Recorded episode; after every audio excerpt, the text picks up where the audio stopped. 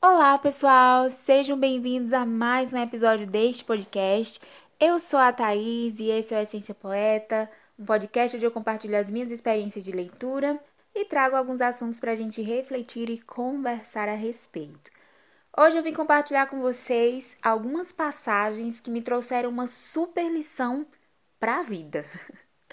Então se prepara que a gente vai passear um pouquinho pela Bíblia começando pelo primeiro livro do profeta Samuel, no capítulo 2, versículos 12 a 17, que diz assim: Lembrando que eu estou usando a Bíblia na versão da Nova Bíblia Viva. Diz assim a palavra do Senhor: Os filhos de Eli eram homens maus, que não amavam o Senhor.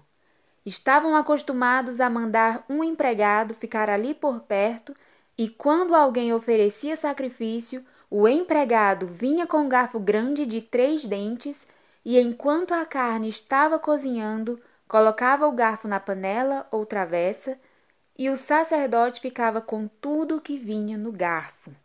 Era assim que eles tratavam todos os israelitas que vinham a Siló. Às vezes, o empregado vinha antes mesmo de queimarem a gordura sobre o altar e dizia ao homem que estava oferecendo o sacrifício: me entregue um pedaço da carne para o sacerdote assar. Ele não aceitará de você a carne cozida, ele a quer crua. Se o homem que oferecia o sacrifício respondesse: Leve quanto quiser, mas primeiro é preciso queimar a gordura, conforme a lei manda. Então o empregado respondia: Não, ou você me entrega a carne agora, ou eu mesmo a tomo à força. Assim, aos olhos do Senhor, o pecado desses jovens era muito grande, pois tratavam com desprezo as ofertas que o povo trazia ao Senhor. Uau! Já começamos bem, hein, pessoal? Pelo que podemos perceber, hoje o assunto é bem tenso. É aquele tipo de reflexão para alinhar a nossa postura, para parar as arestas e nos acordar para Jesus. Nessa passagem, nós vemos os filhos de Eli sendo desrespeitosos com o povo e com a obra de Deus. E para mim, o versículo 17 é o que resume bem tudo o que eles faziam, pois diz o seguinte: abre aspas.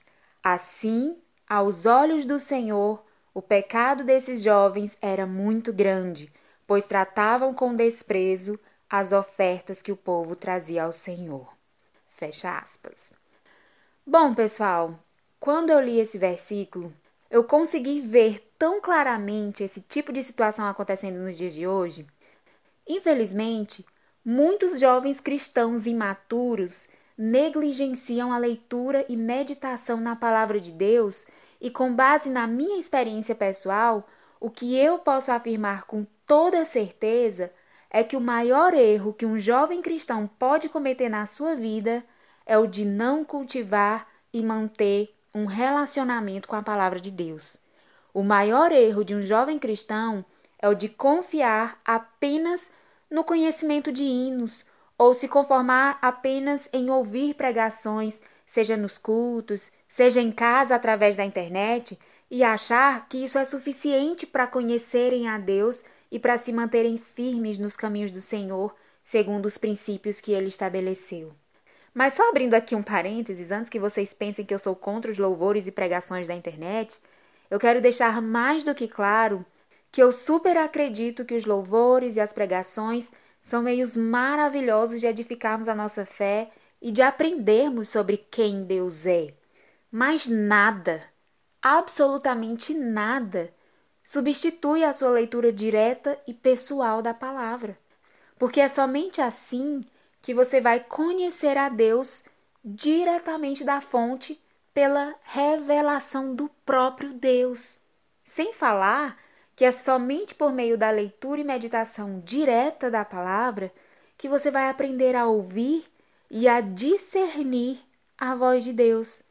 E o mais importante é que será por meio da leitura pessoal e direta da palavra que vai ser desenvolvido no seu coração o verdadeiro e correto temor do Senhor. Ou seja, vai ser desenvolvido no seu coração o respeito, a reverência e a consciência do quão elevado o Senhor é e está em relação a nós.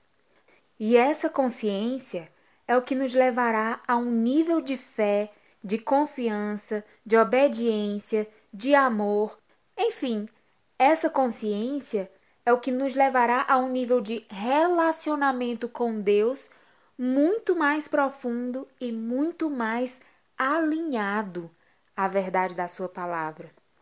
E por que eu estou falando tudo isso? Porque é exatamente por causa dessa falta de relacionamento com Deus por meio do conhecimento da palavra diretamente da fonte que muitos jovens apresentam um comportamento desrespeitoso com o povo e com a obra de Deus. É por causa da falta de conhecimento de Deus por meio da palavra que muitos jovens perdem a noção de onde estão e de com quem estão lidando, no caso, com o próprio Deus, e acabam pecando gravemente contra o Senhor. O versículo 17 vai dizer que, aos olhos do Senhor, o pecado desses jovens era muito grande, pois tratavam com desprezo as ofertas que o povo trazia ao Senhor. E é exatamente sobre esse pecado específico que eu quero comentar com vocês hoje. Porque um jovem que não busca a Deus e não lê Bíblia está sujeito a pecar contra o Senhor de diversas maneiras, simplesmente por ser um ignorante espiritual. Mas eu quero aqui me concentrar no pecado mencionado nesse versículo 17. Pecado esse considerado pela própria palavra um pecado muito grande. E que pecado é esse, Thaís? É o pecado de tratar com desprezo as ofertas que o povo trazia ao Senhor. Mas, Thaís, como é que a gente identifica esse pecado hoje em dia? Muito simples, pessoal. Hoje em dia, as nossas ofertas não são mais de cereais e de carnes, mas nós mesmos somos um sacrifício vivo ao Senhor e no templo, ou seja, na igreja, nós apresentamos como oferta, em lugar das carnes e dos cereais, nós apresentamos o nosso louvor e adoração. E é exatamente nesses momentos que eu vejo a manifestação da imaturidade e falta de temor de muitos jovens hoje em dia. Porque o que acontece é que enquanto um irmão ou irmã está louvando, apresentando seu sacrifício de louvor ao Senhor, um jovem imaturo e sem temor de Deus despreza a oferta desse irmão na casa do Senhor, zombando de sua voz, por exemplo, ou zombando de seu jeito de entoar louvores, ou zombando do hino escolhido, enfim, enquanto um servo de Deus se apresenta no templo de coração sincero e verdadeiramente desejando adorar ao Senhor em espírito e em verdade, e ofertar ali o seu louvor, jovens sem temor de Deus riem, zombam, analisam e reprovam, ficam medindo o nível de afinação da voz, medem o quanto a pessoa acertou os tons ou cantou bem segundo os seus próprios padrões, analisam se gostaram ou não do hino escolhido, analisam se a pessoa tocou bem ou não, se a pessoa fala direito ou não, sendo que os níveis de escolaridade entre os membros da igreja são os mais diversos. Então, existe esse tipo de comportamento em muitos jovens e, como se não bastasse, em muitas dessas situações eles nem se preocupam em disfarçar esse comportamento depreciativo deles e ainda riem alto durante o culto, num comportamento de total desrespeito ao ambiente, desrespeito ao culto, sem falar no desprezo à oferta dos irmãos. E para mim, isso só pode ser classificado como um típico comportamento de quem não conhece a palavra de Deus.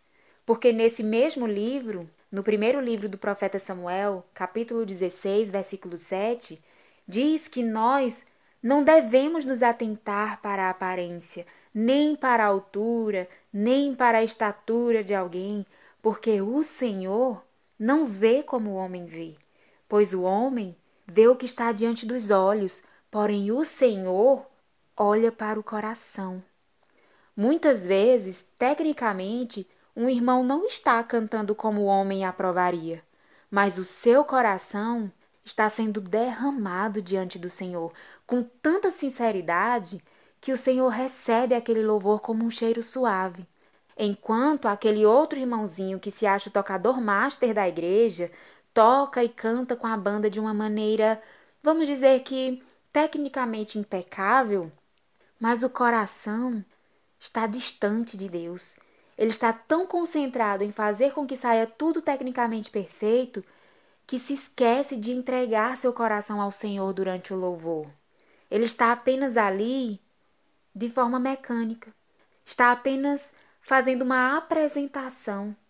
Está como diz Isaías 29, versículo 13, onde está escrito: Porque o Senhor disse: Pois que este povo se aproxima de mim e com a boca e com os lábios me honra, mas o seu coração se afasta para longe de mim, e o seu temor para comigo consiste em mandamentos de homens em que foi instruído. Enfim, pessoal, o que essas pessoas que se preocupam apenas com a técnica e com a aparência da adoração estão fazendo é basicamente uma adoração vazia. É um louvor só da boca para fora. É só técnica mesmo. É vazio, é morto. Tão morto que a gente percebe. Pode até ser bonito, mas não tem alma, não tem coração, não tem entrega verdadeira, não tem óleo. Simplesmente não conecta com o céu. Deus não recebe. Deus me livre. E só não vê quem está cego pela própria vaidade de confiar no próprio talento e achar que isso é suficiente. É triste de ver, mas só Deus mesmo para abrir os olhos dessas pessoas. Só Deus para conscientizar esses jovens do pecado que estão cometendo ao desprezarem as ofertas dos demais servos de Deus enquanto acham que Deus recebe e aprova o que eles fazem. O que eu aprendo com isso é que sempre que alguém estiver adorando ao Senhor, da sua maneira, seja cantando, seja dançando, seja orando, seja expressando com gestos a sua reverência e adoração ao Senhor, eu, Thaís, Devo ter muito temor de Deus no meu coração e não desprezar os sacrifícios de louvor dos meus irmãos na fé. Por mais desafinado, por mais diferente ou inesperado que seja a expressão da adoração de alguém, existe um Deus que é o único que pode aprovar ou desaprovar um ato de adoração oferecido a Ele. O que eu aprendi nas passagens da Bíblia que mostram uma atitude de desprezo e zombaria à adoração de alguém, é que em todas elas um alto preço é pago pelo zombador. Ele é reprovado diante de Deus e não frutifica. Uma pessoa que despreza as ofertas de adoração dos irmãos não possui vida espiritual saudável e que se desenvolve bem. Essa pessoa é privada da comunhão verdadeira e da alegria no Espírito Santo. Lembrei-me de quando Davi, realizando o desejo do seu coração de trazer a arca da aliança para Jerusalém, ele vinha dançando e celebrando esse momento. O versículo 14 do capítulo 6 do segundo livro de Samuel diz que Davi dançava com todas as suas forças diante do Senhor, externando a sua adoração a Deus e sem se preocupar com o que os outros estariam pensando dele. E então, no versículo 16, vai dizer: E sucedeu que, entrando a arca do Senhor na cidade de Davi, Mical, esposa de Davi, filha de Saul, estava olhando pela janela. E vendo o rei Davi que ia bailando e saltando diante do Senhor, o desprezou no seu coração. No versículo 20 continua dizendo: E voltando Davi para abençoar sua casa, Mical, filha de Saul, saiu a encontrar-se com Davi e disse: Quão honrado foi o rei de Israel, descobrindo-se hoje aos olhos das servas de seus servos, como sem vergonha se descobre qualquer dos vadios. Eita, pessoal, o negócio aqui é sério. E o final da história, no versículo 23, diz que E Mical, filha de Saul, não teve filhos até ao dia da sua morte.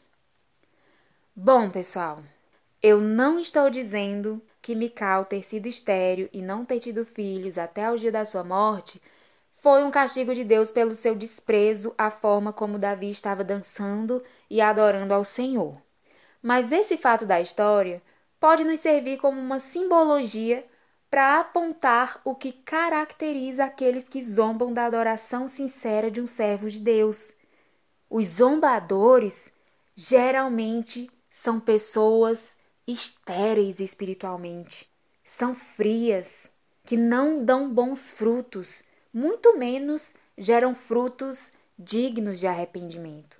Enquanto eles reprovam as atitudes de adoração de muitos servos de Deus, diante de Deus, eles mesmos é que são os reprovados na adoração que tanto se acham melhores, visto que analisam a adoração de todo mundo e se acham no direito de tratar com desprezo as ofertas que bem entender e julgar que deve fazer assim.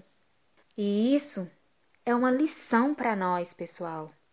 Se em algum momento de oferta e adoração foi autorizado algum tipo de avaliação, a única forma aprovada por Deus disso ser feito é quando nós avaliamos a qualidade da nossa própria adoração.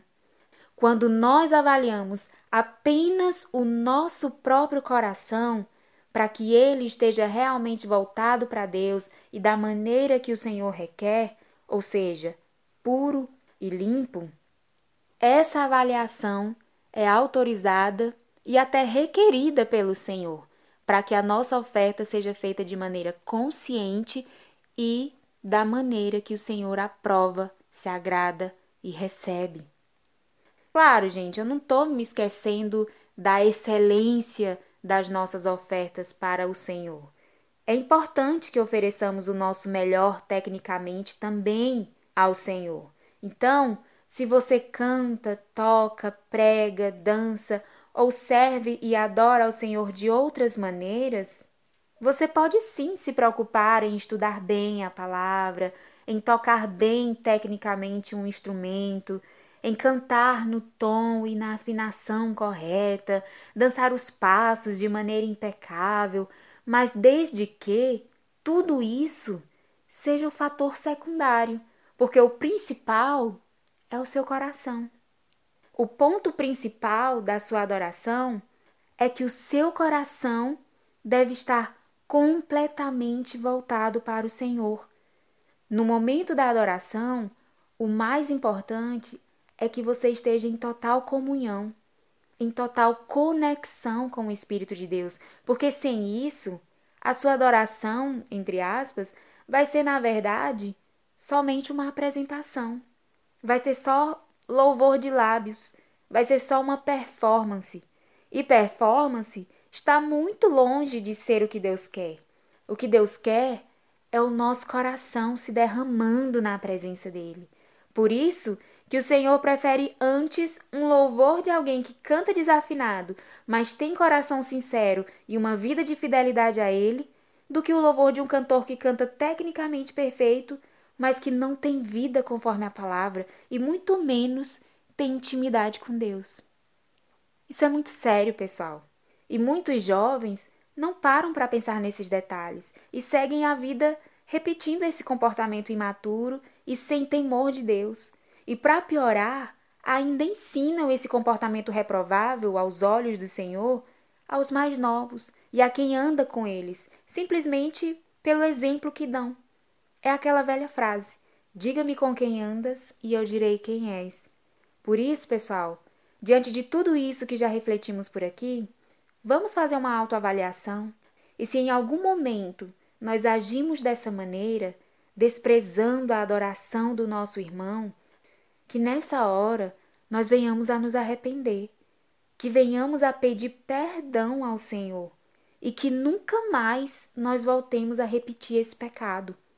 E caso nunca tenhamos feito isso, então que prossigamos assim, sendo reverentes diante do Senhor e respeitando as manifestações de louvor de quem quer que seja, porque só cabe ao Senhor julgar se aquela adoração foi aprovada ou não, porque só Ele conhece o coração de cada um. É isso, pessoal. Eu quero crer que nenhum dos que estão ouvindo esse episódio sejam pessoas que desprezam e zombam da adoração dos irmãos. Mas pensando bem, seria até bom que esse episódio chegasse a muitos dos que desprezam as ofertas de louvor do povo de Deus, para que essas pessoas finalmente possam aprender e reconhecer que isso é pecado e que verdadeiramente poderão pagar um alto preço por causa dessa atitude reprovável diante de Deus. Mas enfim, pessoal, o que eu tô achando interessante é que até aqui nós temos falado sobre as atitudes daquele que despreza. Mas agora eu fiquei pensando: e o lado do desprezado? Como fica, Thaís? Porque convenhamos, o zombador, a pessoa que despreza, é tão cega em seu próprio deboche que ela pensa que as pessoas em volta não percebem o que ela faz. E pior, pensa que a pessoa que é alvo do desprezo não percebe que ela o está desprezando no seu coração. Minha gente, quando se trata de desprezo, não é necessário nem que o zombador chegue a falar. O desprezo é algo que a gente sente de longe. Um olhar, uma sobrancelha levantada, uma risadinha de canto de boca, um suspiro do zombador já o entrega. Sem falar no discernimento espiritual que, pela graça de Deus, já te mostra quem é quem e te preserva da companhia de certas pessoas, porque Deus já te alerta, te mandando não se assentar na roda dos escarnecedores. Mas enfim, já estou eu aqui de novo me aprofundando a respeito dos zombadores, mas já chega. Muito já falamos sobre os que desprezam, mas eu quero agora falar sobre os desprezados. E os desprezados, Thaís? Qual deve ser a atitude daqueles que são desprezados por obedecerem ao Senhor e fazerem aquilo que agrada a Deus na hora de ofertar o seu louvor e a sua adoração? Pois bem, pessoal, meditando no Evangelho segundo escreveu Lucas, no capítulo 9, eu me deparei com uma situação que me trouxe uma resposta e um esclarecimento a respeito disso. Dos versículos 51 a 56, na versão da Nova Bíblia Viva, está escrito o seguinte: se liga, diz assim: Como se aproximava o tempo da sua volta para o céu, Jesus resolveu decididamente ir para Jerusalém. Ele enviou mensageiros adiante a fim de reservarem hospedagem numa aldeia samaritana. Porém, foram mandados embora. O povo da aldeia não quis recebê-los, porque se dirigiam a Jerusalém. Quando veio a notícia do que tinha acontecido, os discípulos Tiago e João disseram a Jesus: Senhor, podemos pedir que caia fogo do céu para queimar todos eles? Mas Jesus voltou-se e chamou a atenção deles, dizendo: Vocês não percebem com que se parece o coração de vocês. Porque o filho do homem não veio para destruir a vida dos homens, mas para salvá-la.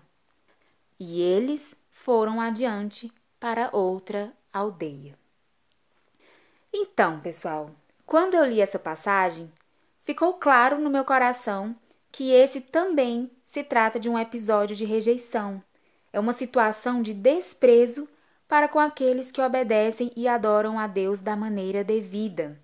Porque os discípulos estavam em obediência ao Senhor quando estavam indo em direção a Jerusalém e no caminho pararam numa aldeia samaritana para reservarem uma hospedagem como Jesus havia ordenado.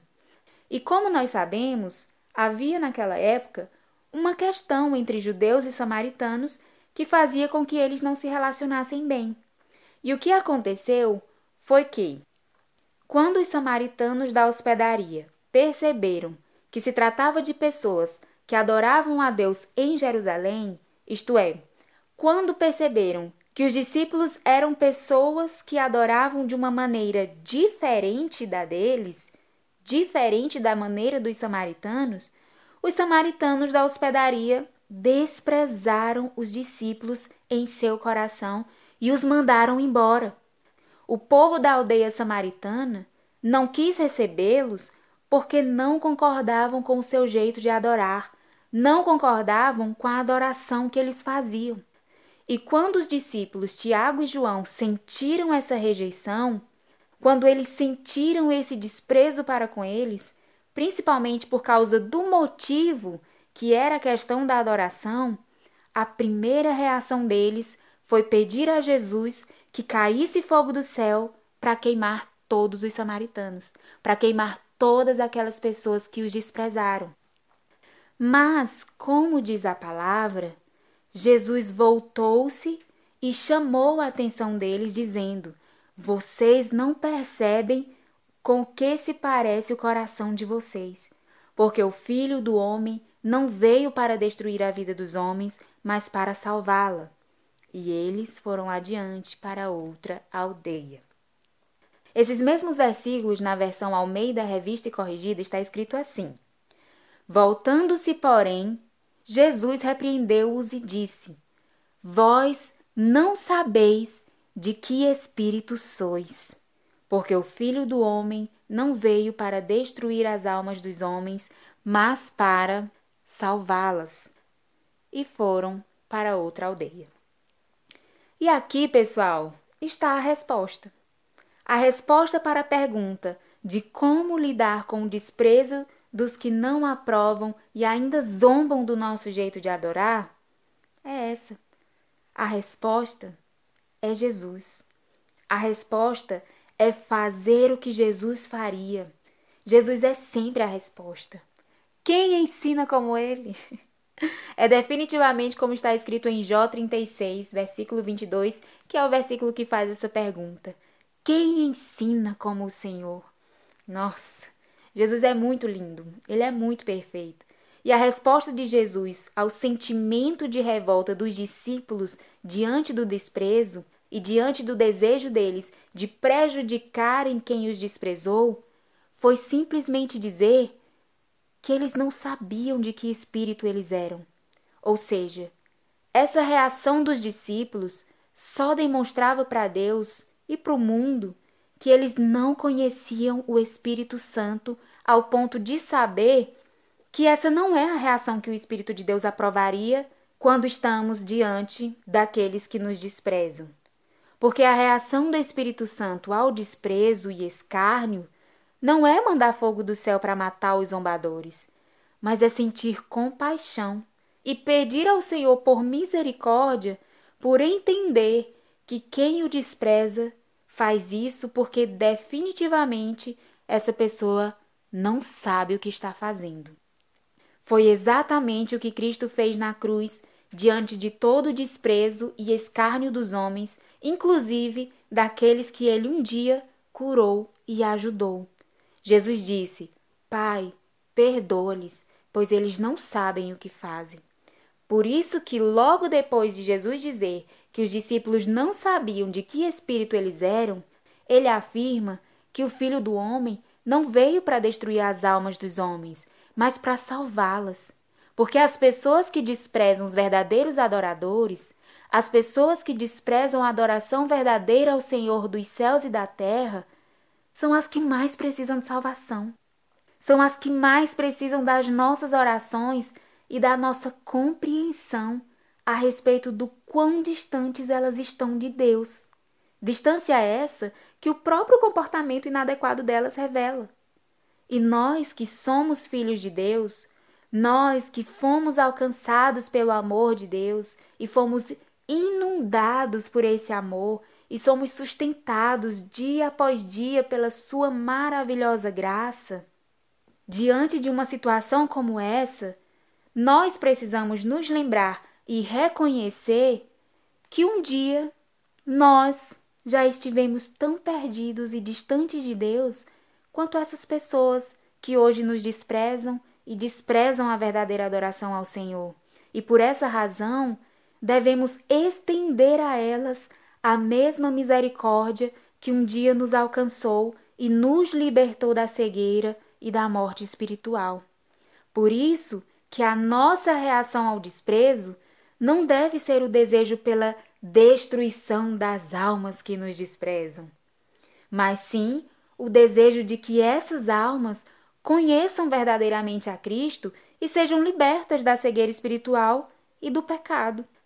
Por isso, o que eu aprendo aqui é que, se porventura alguém desprezar a minha vida por causa da minha adoração, por causa da minha obediência ao Senhor, por causa da minha entrega a Cristo, a minha reação deve ser orar por essa pessoa e pedir que o Senhor a visite e conceda a ela uma vida nova.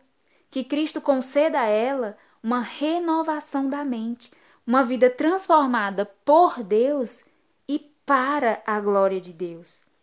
Mas voltando um pouquinho, ainda sobre essa passagem dos discípulos sendo desprezados pelos samaritanos, uma das coisas que eu achei mais interessante foi a forma como esse capítulo encerrou esse assunto. Depois da resposta de Jesus, o versículo 56 vai dizer o seguinte: está escrito: E eles, os discípulos, foram adiante para outra aldeia. Gente, pelo amor de Deus, isso é magnífico! Eu traduziria esse versículo como aquela famosíssima frase que diz: E vida que segue, meus amores. Para mim, é basicamente isso. O que Jesus ensinou para os discípulos e tem nos ensinado a respeito de como devemos reagir ao desprezo das pessoas é, primeiro, sentir compaixão por elas e entender que estão cegas pelo pecado e não sabem o que fazem. Segundo, orar pelos que nos desprezam para que conheçam verdadeiramente a Cristo e sejam libertos do pecado. E terceiro, seguir a vida, meus amores. Vida que segue. Deixa o desprezo para lá e foca na tua adoração. Deixa o desprezo para lá e segue o teu caminho com Jesus e vai ser feliz. Vai ser feliz com Jesus, porque o importante é ele te aprovar. O importante é ele se agradar das suas ofertas. E o mais legal é que essa orientação de seguir a vida e bola para frente é exatamente o que nos ensina Provérbios capítulo 19, versículo 11. Na nova versão internacional está escrito assim: A sabedoria do homem lhe dá paciência, e sua glória é ignorar as ofensas. Uau! É exatamente isso. Aquele que é sábio, aquele que busca de Deus a sabedoria do alto, pelo conhecimento da palavra, quando se deparar com desprezo, quando se deparar com ofensas, vai ter aprendido com Jesus que alguém que humilha e ofende as pessoas não sabe o que faz, porque se soubesse o quanto isso é errado e reprovável aos olhos do Senhor, ele não faria. Por isso, o sábio compreende que essa pessoa está agindo por insensatez e por essa razão a reação de quem é sábio será ignorar as ofensas e seguir com a sua vida. A Bíblia chega a dizer que essa é a glória do sábio, ou seja, a atitude que torna o sábio valioso e considerado aos olhos de Deus é exatamente isso: ignorar as ofensas, perdoar e, em seguida, continuar a sua vida, livre das algemas ou feridas que as palavras de um insensato podem gerar. Tem uma versão desse versículo de Provérbios que diz: A perspicácia do homem certamente torna mais vagarosa a sua ira, e é beleza da sua parte passar por alto a transgressão. E nossa, gente, eu amei, amei essa versão, porque ela diz que a perspicácia do homem, isto é, a inteligência do homem, a pessoa que reflete e age com sabedoria, ela não se deixa levar pelas ofensas e por isso não permite que a sua ira a domine tão facilmente. E o que é mais incrível é que a palavra glória, em algumas traduções da Bíblia, inclusive como nessa tradução que eu citei, a palavra glória também é traduzida como beleza. Então, esse versículo diz que a beleza da parte daquele que age segundo a sabedoria de Cristo é passar por alto a transgressão, isto é, a beleza da atitude do sábio diante do desprezo, diante da ofensa, é simplesmente passar por cima desse pecado, é passar por cima dessa situação, é se elevar ao nível de maturidade em que você não se permite ser atingido por isso e passa por cima dessa situação, ignorando-a completamente, ignorando o ofensor, ignorando o que ele disse e fez e seguindo com a sua vida de boaça com Jesus. Gente, que direção maravilhosa da parte de Deus. Eu estou maravilhada. Deus é muito perfeito. Sabe por quê? Porque quando você ignora a ofensa e passa por alto a transgressão dessa pessoa contra você, o que na verdade você está fazendo é amando essa pessoa. Quando você ignora a ofensa, perdoa e deixa para lá, com isso você estará amando o ofensor e assim também você estará cumprindo o mandamento que resume a lei, que é amar a Deus acima de todas as coisas e amar o próximo. E próximo aqui inclui amar o seu inimigo, amar quem te despreza. E sabe por quê? Que quando a gente ignora a ofensa, que quando a gente passa por cima da transgressão do ofensor, a gente está amando ele? Provérbios também explica. É porque em Provérbios capítulo 10, versículo 12, vai dizer que o ódio excita contendas, mas o amor cobre todas as transgressões. E dizer que o amor cobre a transgressão significa que o amor passa por cima dela. Ele não permite que a ofensa atravesse o nosso coração. Por isso a gente passa por cima, se desviando da ofensa e deixando ela passar e ir embora. E o que fica é a nossa atitude de amor. É muito incrível como Provérbios 19, 11 e Provérbios 10, 12 se complementam, porque unindo os dois e analisando, podemos ver que, se diante do desprezo e da ofensa o Senhor nos manda passar por alto a transgressão, e se o que cobre, o que passa por alto a transgressão é o amor, então o que o Senhor está nos direcionando a fazer diante do desprezo e da ofensa nada mais é do que amar esse ofensor. Porque quando a gente revida com ódio, assim como Tiago e João sugeriram, isso só vai aumentar mais ainda as contendas. Isso só vai aumentar mais ainda as brigas, as divisões no reino de Deus. Mas se nós ignorarmos a ofensa, perdoarmos e seguirmos a nossa vida adiante sem rancor, a gente vai estar praticando com essas atitudes o amor segundo o conceito de amor presente em 1 Coríntios 13. Sabe por quê? Porque quando nós ignoramos a ofensa e perdoamos e passamos por cima do desprezo, o que estamos fazendo na verdade é suportando o outro em amor. O que estamos fazendo é tendo paciência. Estamos com isso sendo bondosos, sofredores, não nos ensoberbecendo, nem nos portando com indecência, nem nos irritando, nem buscando os nossos próprios interesses, nem suspeitando mal, mas tudo sofrendo, tudo suportando, tudo crendo, e tudo crendo porque estamos obedecendo essa direção do Senhor, ainda que fuja a lógica humana. Estamos com isso tudo suportando e tudo esperando no Senhor, porque entregamos a Ele a nossa causa e o nosso ofensor, para que o Senhor o alcance, salve e transforme e nos livre de todo rancor e ferida na alma. Nossa, Jesus é muito incrível nos seus ensinamentos. Definitivamente, se a gente parar para pensar, nós só podemos chegar a uma conclusão: de que o caminho de Deus é perfeito e a palavra do Senhor é refinada.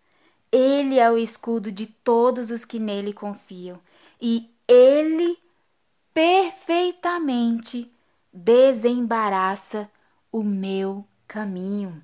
É o que está escrito no segundo livro de Samuel, capítulo 22, versículos 31 e 33.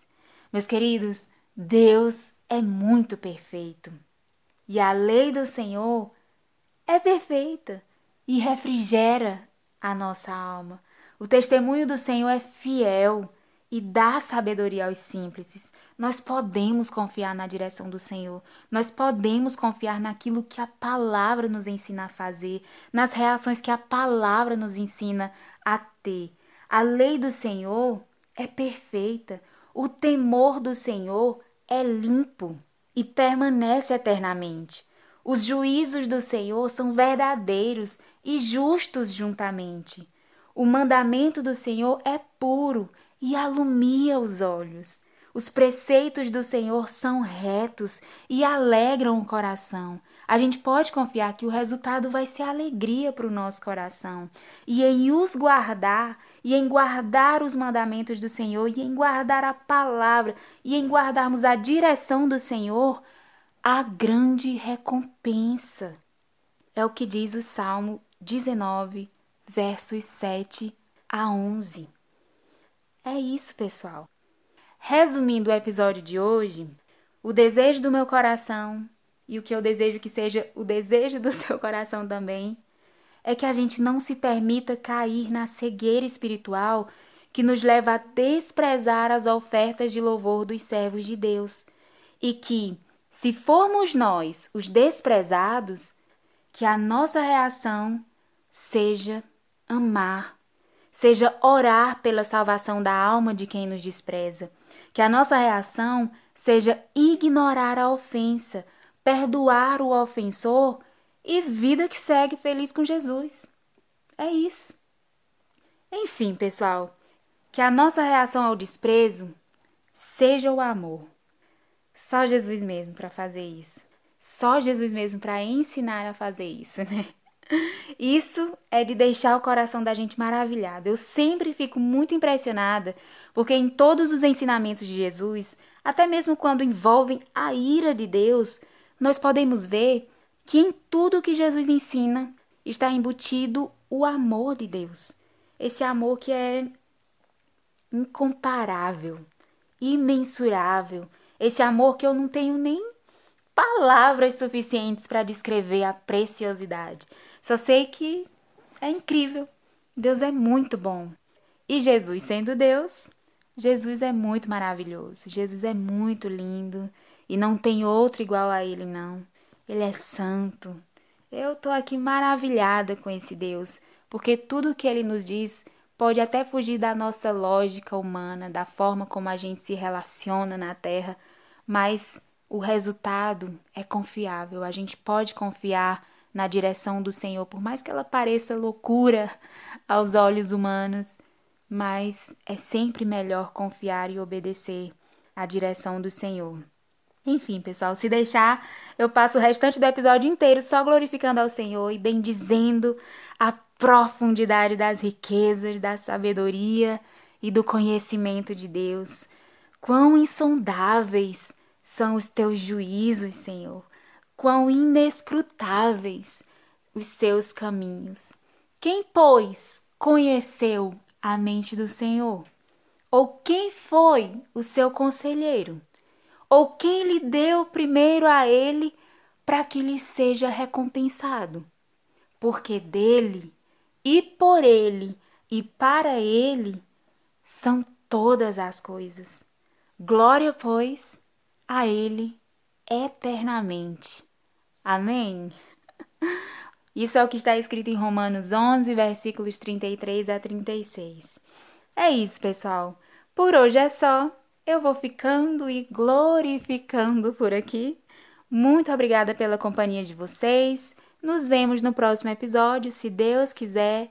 Fiquem todos com Deus, sejam tementes e fiéis a Ele, Se cuidem, um beijo e tchau!